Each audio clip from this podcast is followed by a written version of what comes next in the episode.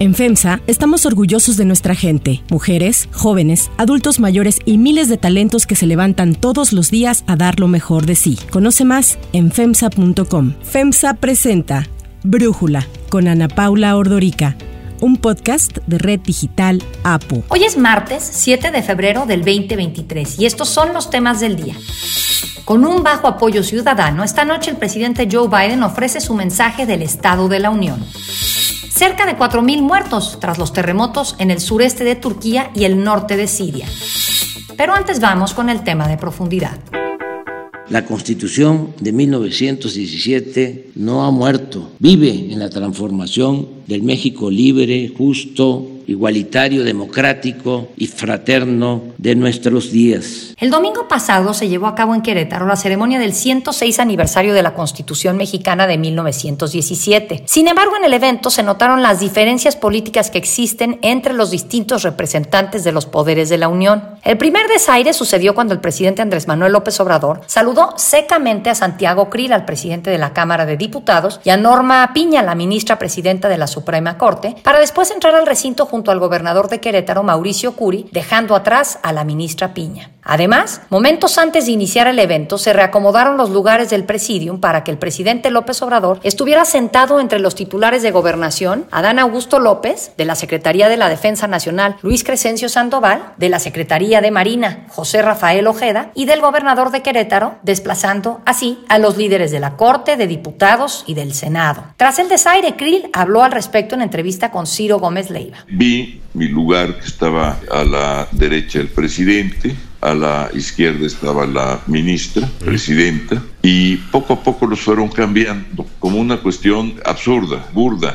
Este acomodo del presidium es nuevo. En el 2022, el presidente López Obrador se sentó entre Sergio Gutiérrez Luna, quien entonces presidía la Cámara de Diputados, y de Olga Sánchez Cordero, la líder de senadores. Al lado de Gutiérrez estuvo Arturo Saldívar, quien era el presidente de la Corte, un lugar mucho más cercano del que estuvo la ministra Piña el domingo pasado. Y los años anteriores, el acomodo fue similar. Pero las muestras de ruptura entre los poderes no terminaron ahí. Cuando el presidente López Obrador tomaba su lugar en la ceremonia, la ministra no se paró a diferencia de los demás integrantes del presidium. Acción que algunos de los integrantes del gobierno criticaron fuertemente. El vocero presidencial Jesús Ramírez Cuevas escribió en su cuenta de Twitter que resultaba desafortunado que no todos respetaran el protocolo del evento. El mensaje incluyó una fotografía en donde se observa a los participantes aplaudiendo de pie, con excepción de la presidenta de la Suprema Corte. Pese a las críticas, López Obrador dijo que las acciones de la ministra Piña muestran la independencia de los poderes muy fácil nombrar a el presidente o la presidenta desde Palacio Nacional, como se hacía antes, de la Corte. Sería fácil conseguir la aprobación de todas las iniciativas que enviara el Ejecutivo al Legislativo. La verdad es que hubo todo un alboroto por nada. Y es que tanto al comienzo de la ceremonia, cuando se realizaron los honores al presidente, como al final del discurso del presidente López Obrador, la ministra Piña se paró siguiendo el protocolo. Ante el suceso del domingo, el presidente justificó que la ministra no se pusiera de pie, diciendo que tal vez estaba cansada y dijo sentirse orgulloso de que se quedara en su lugar. Me dio mucho gusto, me dio muchísimo gusto, porque eso no se veía antes. Los ministros de la Corte eran empleados del presidente. ¿Cuándo se había visto de que se quedara sentado presidente de la Corte en un acto así? Eso me llena de orgullo. Además, en sus discursos del domingo, ninguno de los dos se dirigió al otro por sus nombres. La ministra solo dijo distinguidos miembros del presidium, mientras que el presidente se refirió a los representantes de los poderes judicial y legislativo. Significa que estamos llevando a cabo cambios. Es una transformación ya no es el presidente el que le da órdenes a ministros. Más allá de las críticas y protocolos, la ministra presidenta dejó claro en su discurso que defenderá la independencia del Poder Judicial. La independencia judicial no es un privilegio de los jueces, es el principio que garantiza una adecuada impartición de justicia para hacer efectivas las libertades y la igualdad de las y los mexicanos. La independencia judicial es la principal garantía de imparcialidad del Poder Judicial, siempre en beneficio de la sociedad. La ministra invitó a trabajar juntos por el bien de México. Recordó que la Constitución es el pacto federal que permite superar las diferencias y estar de acuerdo en lo fundamental y dijo que su principal responsabilidad es garantizar el acceso a la justicia, viendo por la dignidad humana a través de la promoción, protección, respeto y garantía de los derechos humanos. Recordemos que la presidenta de la Suprema Corte, Norma Piña, tomó posesión apenas el 2 de enero pasado, una decisión que no fue del total agrado del presidente, ya que la ha criticado por haber votado muchas veces en contra de los intereses de su gobierno, incluso ha dicho que ella no será capaz de encabezar las reformas que necesita el Poder Judicial para acabar con la corrupción. El análisis.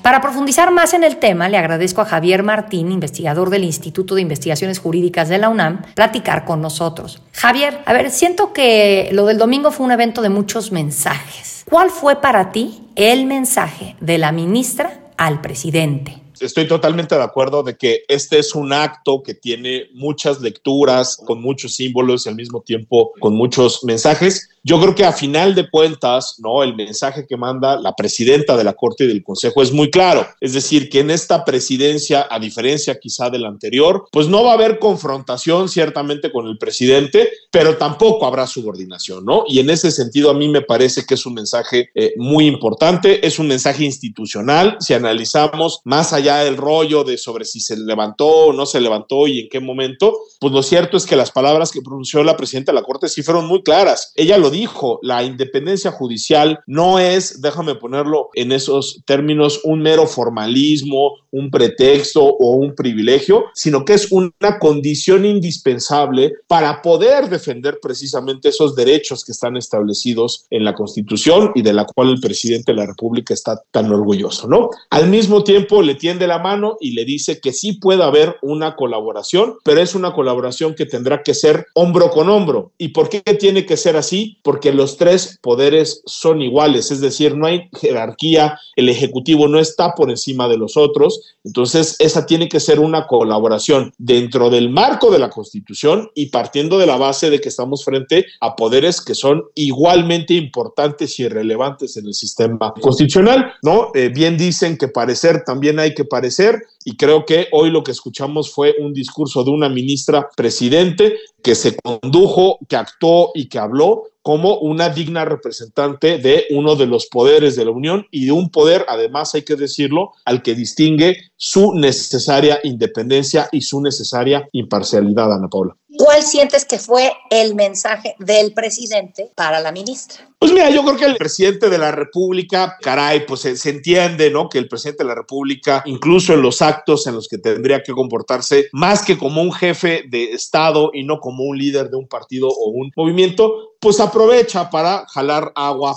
a su molino. Creo que fue muy significativo y yo te diría también un poco lamentable cuando él llega y dice pues que durante la era neoliberal no se hizo ninguna reforma importante en beneficio del pueblo y prácticamente volteó a ver tanto al presidente del legislativo del Congreso de la Unión, que en este caso es Santiago Krill, y también a la ministra Norma Piña como representante del Poder Judicial. A mí me parece francamente pues una descalificación que no tiene ningún tipo de sustento. Creo que es profundamente ignorante decir que durante los últimos años no se han hecho reformas importantes que han beneficiado a la población en general. Y te pondría un ejemplo. Sin las reformas electorales que se hicieron, sobre todo en tiempos de la democracia y que permitieron consolidar un sistema electoral imperfecto, por supuesto, pero con enormes garantías de que los votos se cuentan y se cuentan bien y además con garantías de que la cancha estará por lo menos un poco más pareja de lo que estaba hace 30 o 40 años, pues simple y sencillamente López Obrador y su movimiento no hubieran podido llegar al poder. Entonces, si el presidente de la República estima que su triunfo fue algo producto de las luchas históricas del pueblo y que no solo eso, sino que además este es un gobierno que sirve a los más desprotegidos, pues tendría que reconocer que precisamente esas reformas electorales y de otro tipo permitieron que hoy estemos en un estado de cosas, ¿no? Mucho mejor que hace 30 o 40 años, ¿no? Digo, en ese sentido, creo que pues López Obrador fue López Obrador, no sorprende absolutamente nada, pero caray, pues uno sí esperaría que en este tipo de actos republicanos, ¿no? Donde se conmemora el aniversario de una constitución muy importante como la de 1917 en México, pues el presidente se comportara más como un hombre de Estado. Desgraciadamente creo que pues no lo hace, ¿no? Sí, ahora en ese sentido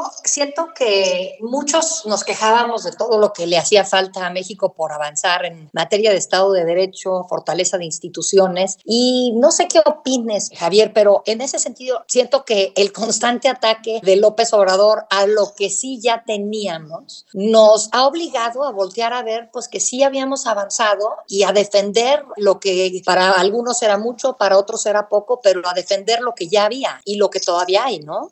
No, a ver, definitivamente, y yo te diría, a ver, pongo dos ejemplos muy rápidos, o sea, creo que con todos los defectos que tuvo el régimen priista, que claramente pues no fue un régimen democrático hasta que se hicieron precisamente estas reformas electorales, es cierto que la participación, por ejemplo, del ejército en la vida pública y en la política se había logrado acotar y eso había sido un triunfo histórico, digamos, incluso en términos comparativos. ¿Cuántos golpes de Estado no vimos en América Latina? ¿Cuántas situaciones no vimos donde las Fuerzas Armadas de otros países no se subordinaban al poder civil? Y eso es algo que de manera imperfecta, por supuesto, como tú dices, Ana Paula, se había logrado, digamos, en, México. Y hoy lo que hemos visto es un proceso de militarización que, por supuesto, no empezó con la presidencia de López Obrador, pero vaya que se ha ahondado. Es decir, hoy el ejército en México construye aeropuertos, construye trenes, distribuye vacunas, controla los puertos, controla las aduanas y prácticamente ha desaparecido la policía de carácter civil que teníamos a nivel federal. Y hoy lo que tenemos es una Guardia Nacional que teóricamente tendría que ser de carácter civil, pero que los hechos están militarizados. Ese es un retroceso histórico. Y el otro ejemplo que creo que también es muy contundente es el llamado Plan B de la reforma electoral. Es decir, tenemos un sistema electoral con muchos problemas, sí, tenemos muchísimos pendientes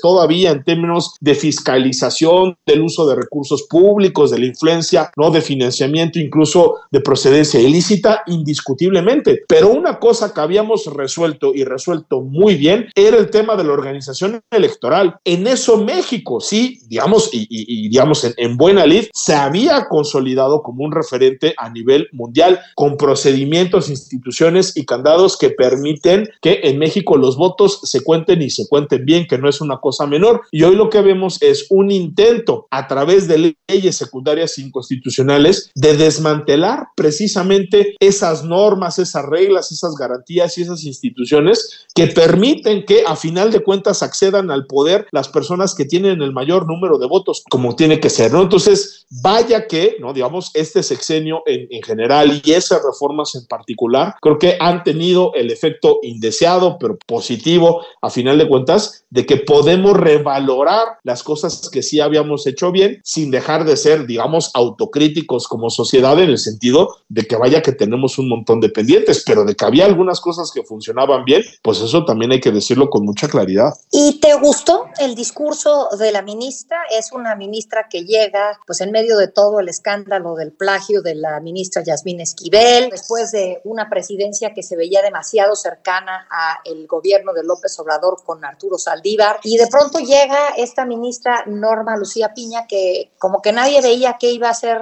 la futura cabeza del Consejo de la Judicatura y de la Suprema Corte, pero ahí está. ¿Tú qué piensas, Javier? No, a, ver, a, mí me gustó mucho precisamente por eso. Es decir, creo que Norma Piña es una ministra que se ha destacado por varias cosas. La primera es que es una juzgadora de carrera. Ella ha estado toda su vida prácticamente laboral en el Poder Judicial de la Federación. Conoce las cosas que funcionan bien, pero también los pendientes internos. Es una ministra también, yo te diría, pues que como bien dices, no había tenido una faceta tan pública, digamos, de tanta incidencia o relevancia en redes sociales, en la conversación pública, en los medios eh, de, comunicación. Creo que ese es un contraste brutal con el caso de Arturo Saldívar, que digamos sí tenía un afán protagónico para bien y para mal, que terminó generando creo que algunos costos eh, significativos, pero yo te diría quizá lo más importante de ella, Ana Paula, es que a final de cuentas, si algo ha demostrado sentencia tras sentencia, posición tras posición y voto tras voto la ministra Piña, es que es una ministra que se toma muy en serio el tema de la independencia judicial. Por eso creo que fue muy importante su elección. Por supuesto, es la primera mujer, eso ya de por sí es, es histórico, pero no llegó cualquier mujer, no llegó cualquier ministra, llegó una ministra que se ha destacado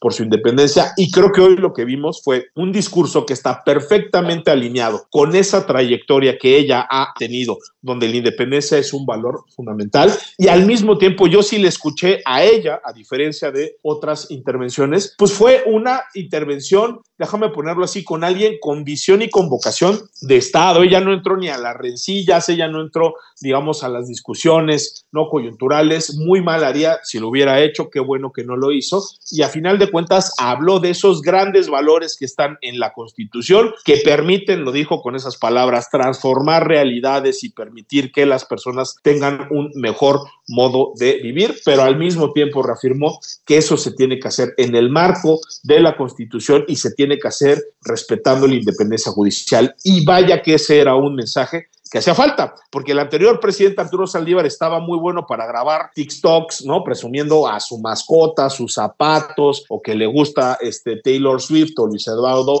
Aute, pero el día que el presidente salía a criticar indebidamente a la judicatura, ahí sí guardaba silencio. Y hoy en el primer acto, pues importante, relevante, digamos, de la ministra Piña, dijo lo que se tenía que decir y es que hay que defender a la independencia judicial y que no podemos defender esa constitución del 17 que le gusta tanto al presidente si no nos tomamos en serio el contenido de la constitución, las normas que están ahí, los principios como la independencia o la separación de poderes. Defender a la constitución no es una cuestión retórica, es una cuestión de compromiso y hay que tomarse muy en serio a la Constitución. Creo que ese fue el mensaje fundamental de la presidenta de la Corte. Javier Martín, muchísimas gracias por darnos este análisis y por platicar con nosotros. No, hombre, al contrario, Ana Paula, te mando un abrazo muy fuerte. Si te gusta escuchar Brújula, te invitamos a que te suscribas en tu aplicación favorita o que descargues la aplicación Apo Digital. Es totalmente gratis y si te suscribes será más fácil para ti escucharnos. Además, nos puedes dejar un comentario o calificar el podcast para que sigamos creciendo y mejorando para ti. Hay otras noticias para tomar en cuenta. 1. Estado de la Unión. Madam Speaker, the President of the United States.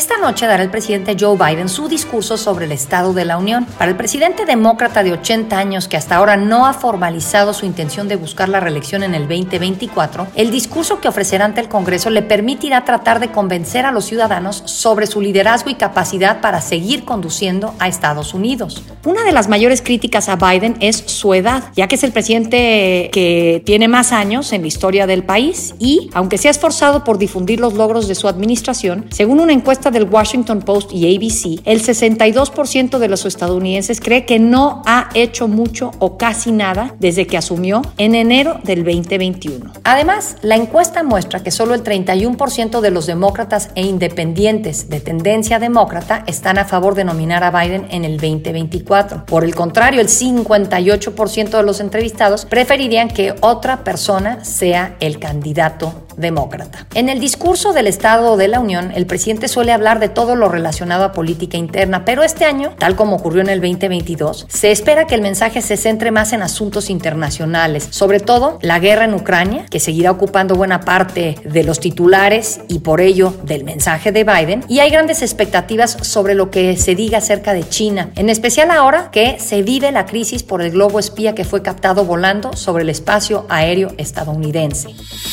2. Terremoto.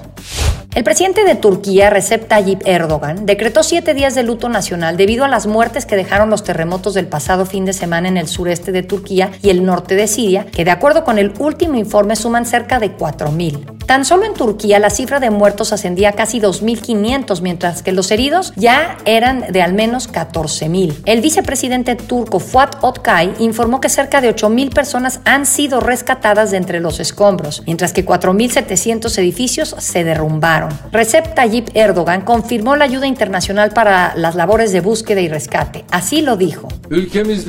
Hemos recibido la llamada de 45 países que ofrecen ayuda a nuestro país, incluida la OTAN y la Unión Europea. Recordemos que el área de mayor afectación es una zona en la que se encuentran millones de sirios desplazados por la guerra. El primer sismo tuvo una magnitud 7.8 y pudo ser percibido en Chipre y Líbano. Le siguió un segundo sismo magnitud 7.7. De acuerdo con el Servicio Geológico de Estados Unidos, suman poco más de 50 réplicas hasta la noche de ayer. El organismo estadounidense ha señalado que se trató del sismo más más poderoso registrado en el mundo, solo detrás del detectado en un área remota del Atlántico Sur en agosto del 2021. Para Brújula, Carlos Valdés, investigador de geofísica de la UNAM, nos ayuda a entender la sismicidad de la región que originó los terremotos. El sismo que ocurrió en Turquía de magnitud 7.8 se debe a la interacción de tres grandes placas en esa región. En el norte la placa europea, al sur la placa africana y hacia el sureste la placa arábica. Turquía se encuentra dentro del bloque Anatolian y hay dos fallas muy grandes, una conocida como la falla Anatolian del norte y la otra como la falla Anatolian del este. Esta última fue la responsable del sismo que ocurrió, el cual ha tenido ya una réplica de magnitud 7.5. Desafortunadamente es un sismo somero, por lo cual continuarán ocurriendo una serie de réplicas por varios días, inclusive por varias semanas. Y estas réplicas que se encuentran literalmente debajo de poblaciones, lo que pueden producir son que edificios que quedaron dañados del sismo principal de 7.8 puedan dañarse más o inclusive colapsarse. Entonces, pues la gente tiene que tener precaución, no hay más que hacer. Para cerrar el episodio de hoy los dejo con música de Samara Joy. Can't get over this feeling. En la edición número 65 de los Grammys, Samara Joy, de 23 años, obtuvo el premio a la mejor nueva artista, convirtiéndose así en la primera cantante de jazz en ganarlo desde Esperanza Spalding en el 2011. Joy también fue premiada por el mejor álbum vocal de jazz con su proyecto Linger a While. Además, ha sido reconocida por acercar este género musical a las nuevas generaciones y su voz se ha comparado con las de grandes cantantes como Aretha Franklin y Ella Fitzgerald. Now the purple dusk of twilight time steals across the meadows of my heart. Yo soy Ana Paula Ordorica. Brújula lo produce Batseba Faitelson. En la redacción, Airam Narváez. En la coordinación y redacción, Christopher Chimal. Y en la edición, Cristian Soriano. Los esperamos mañana con la información más importante del día. Oxo, Farmacias ISA, Cruz Verde, Oxo Gas, Coca-Cola FEMSA, Invera, Torrey y PTM son algunas de las muchas empresas que crean más de 245 mil empleos tan solo en México y generan valor como parte de FEMSA. FEMSA presentó Brújula con Ana Paula Ordorica, un podcast de Red Digital APO.